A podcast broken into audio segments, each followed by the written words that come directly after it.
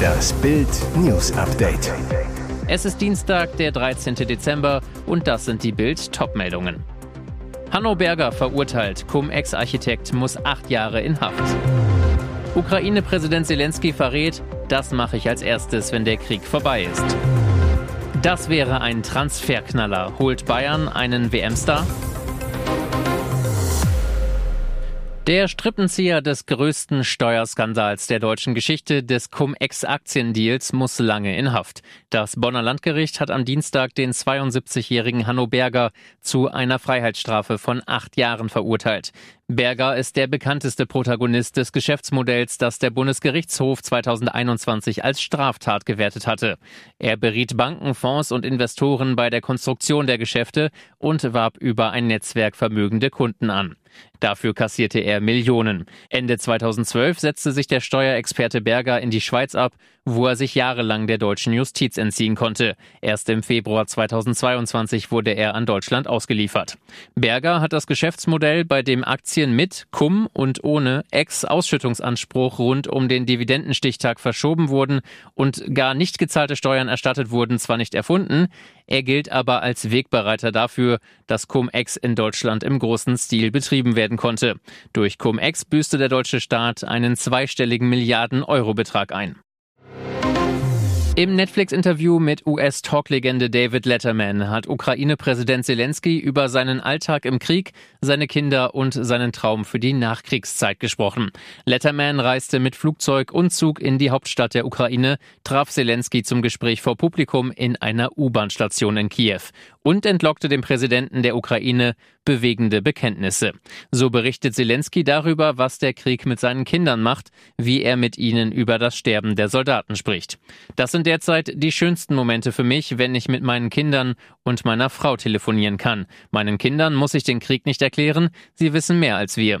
Mein Sohn ist neun Jahre alt, er kennt die Namen aller Waffen und von mir hat er sie nicht gelernt. Am Ende offenbart er Moderator Letterman ein letztes Geheimnis, seinen persönlichen Wunsch für den Moment, wenn der Krieg endet. Dieser Krieg ist erst vorbei, wenn wir unser Land und unsere Grenzen zurückhaben, wenn unser Land nicht mehr besetzt ist. Bis zu diesem Tag wolle er im Amt bleiben. Aber danach, so Zelensky, sei sein größter Traum, ans Meer, nach dem Sieg ein bisschen Zeit am Meer verbringen und ein Bier trinken. Das könnte in Zukunft die Lösung unserer Energiekrise sein. Ein Team des Lawrence Livermore National Laboratory in Kalifornien hat jetzt einen Durchbruch in der Kernfusion erzielt. Erstmals wurde beim Verschmelzen von Atomkernen mehr Energie gewonnen als verbraucht. Die Kernfusion ist das Gegenteil der Kernspaltung, wie sie heute in Atomkraftwerken betrieben wird. Bei der Kernfusion werden zwei Wasserstoffatome zu einem großen Heliumatom verschmolzen. Helium ist ein Edelgas. Vorteil, dieses Verfahren gilt als sehr sauber und sicher, bringt gigantische Energiemengen hervor. Nachteil, für die Kernfusion wird auch sehr viel Energie gebraucht.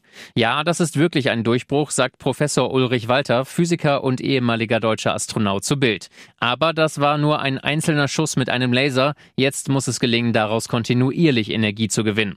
Wenn uns das im großen Stil gelingt, hat die Menschheit ausgesorgt, denn Wasserstoff gibt es in den Ozeanen genug. Allerdings ist es noch ein weiter Weg. Experten gehen davon aus, dass es noch mindestens zwei Jahrzehnte braucht, bis wir die Kernfusion alle nutzen können.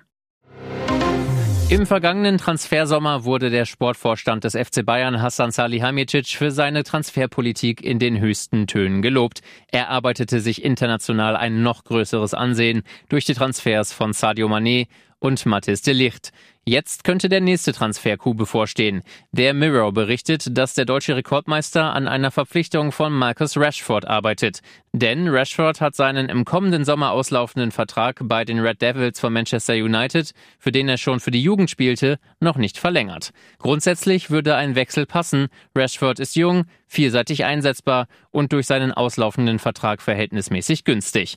Ein Rashford-Transfer scheint derzeit aber dennoch unwahrscheinlich. Grund der Rekordmeister ist nicht der einzige Verein, der mit dem englischen Nationalspieler in Verbindung gebracht wird. Vor allem Paris Saint-Germain wird Interesse an Rashford nachgesagt. Und jetzt weitere wichtige Meldungen des Tages vom Bild Newsdesk. Peinlicher Patzer im Parlament von Neuseeland. Bei einem Wortgefecht mit der Opposition zeigte sich Premierministerin Jacinda Ardern sichtlich genervt von Fragen der Opposition und offenbarte dabei ungewollt, was sie wirklich von ihren politischen Gegnern hält, nämlich gar nichts. Minutenlang feuerte Oppositionspolitiker David Seymour Vorwürfe zu Adams Corona-Politik ab. Schließlich wandte sich die Premierministerin einem Mitarbeiter zu, ohne daran zu denken, dass ihr Mikrofon noch an war. Was für ein arroganter Arsch, englisch arrogant prick, entfuhr es Ardern. Das Parlament hörte jede Silbe. Empörung bei der Opposition, die forderte prompt eine Entschuldigung der Regierungschefin. Ohne Erfolg, Ardern habe das Haus bereits verlassen, hieß es. Dennoch endete der Eklat halbwegs friedlich. Oppositionspolitiker Seymour erklärte wenig später, die Premierministerin habe sich bei ihm entschuldigt, mit dem Hinweis auf ihre eigentlich gute Kinderstube. Wie meine Mutter sagen würde, wenn du nichts Nettes sagen kannst, sag lieber gar nichts, hieß es. Seymour sagte versöhnlich, für mich ist alles gut, am Ende des Tages ist es nicht das Ende der Welt. Bei der Hollywood-Premiere von Avatar The Way of Water schwebte Vierfachmama Heidi Klum in einem Hauch von nichts über den blauen Teppich und sorgte so für Schnappatmung. Avatar, die Klum ist da. Als die 49-Jährige am Montag in Los Angeles zur Filmpremiere stöckelte, gab's das große Staunen. An Heidis Körper schmiegte sich ein silbernes Kleid aus hauchdünnem Stoff. Zart fließend und absolut traumhaft. Schöner hätte man den Avatar-Wasser-Filmtitel wohl kaum interpretieren können.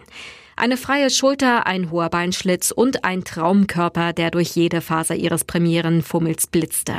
Da bekam nicht nur Ehemann Tom Kaulitz glänzende Augen. Strahlend posierte Heidi erst solo für die Fotografenmeute, dann gesellte sich ihr Liebster dazu. Er hatte sich optisch an seine Traumfrau angepasst, trug einen silbernen Anzug mit passendem Hemd. Was für ein glänzender Auftritt.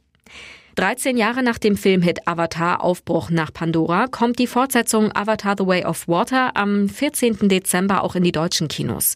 Regisseur James Cameron kreierte ein weiteres atemberaubendes Kinospektakel und entführt die Fans wieder in die unvergessenen Welten und Ozeane Pandoras. Ihr hört das Bild News Update mit weiteren Meldungen des Tages. Er setzte sich für Frauen ein. Iranischem Fußballer droht Hinrichtung. Auf dem Platz kämpft er für sein Team. In der Heimat Iran setzt er sich für die Rechte von Frauen ein. Dafür droht Amir Nasr Azadani nur die Hinrichtung. Am Montagabend twitterte die Gewerkschaft FIFPro, man sei schockiert und angewidert von Berichten, dass dem Profifußballer im Iran die Hinrichtung droht, nachdem er sich in seinem Land für Frauenrechte und Grundfreiheiten eingesetzt hat. Man solidarisiere sich mit ihm und fordere die sofortige Aufhebung seiner Bestrafung. Laut iranischen Medien soll der 26-jährige Fußballer für den Tod eines Oberst und zweier Basic-Mitglieder gehängt werden. Sie kamen bei den landesweiten Protesten gegen das Regime ums Leben. Der Fußballer soll bei den Protesten anwesend gewesen sein. Obwohl er selber sagt, dass er an den Aufständen nicht beteiligt war, las er am 20. November im iranischen Staatsfernsehen ein mutmaßlich erzwungenes Geständnis vor. Ob die Forderung der Gewerkschaft FIFPro Auswirkungen auf die mögliche Todesstrafe hat, bleibt fraglich.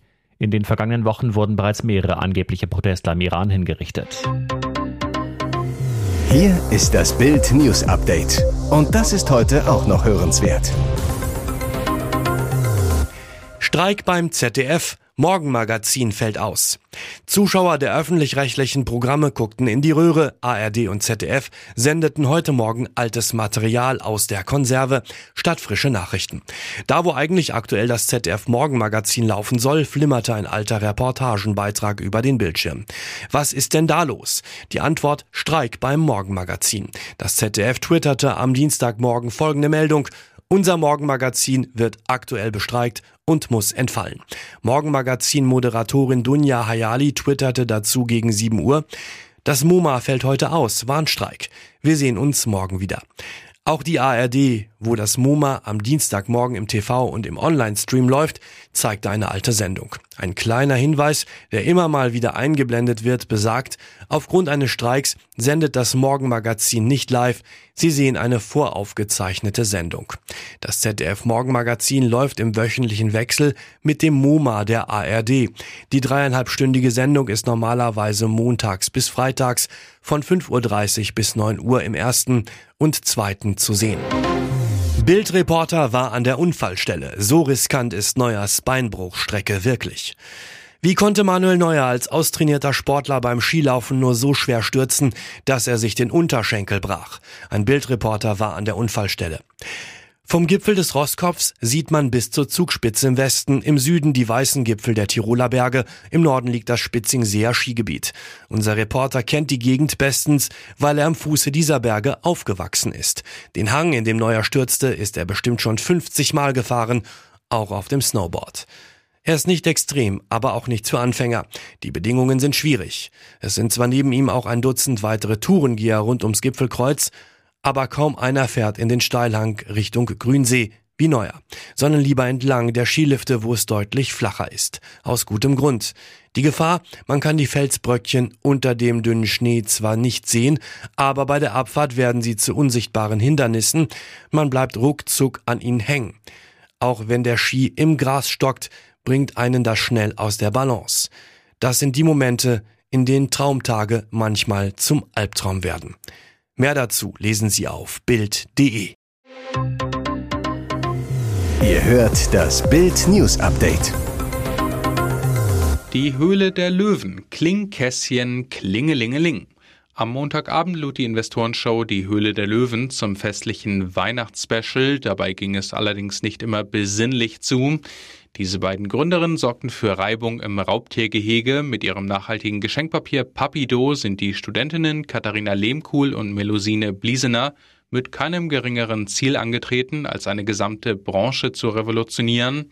Denn anders als gängiges Geschenkpapier wird Papido nicht aus Holz, sondern aus Gras hergestellt und spart damit bis zu 90 Prozent an Wasser, Energie und CO2 ein. Perfekter Pitch für Papido. Alle Löwen wollten den Deal mit dem Rasen abgrasen. Die Folge? Ein Buhlen mit teils harschen Worten um die Gründerinnen. Letztendlich entschieden sie sich für Judith Williams und Carsten Maschmeyer. Schöne Bescherung für das Duo, schlechte Stimmung bei der Konkurrenz.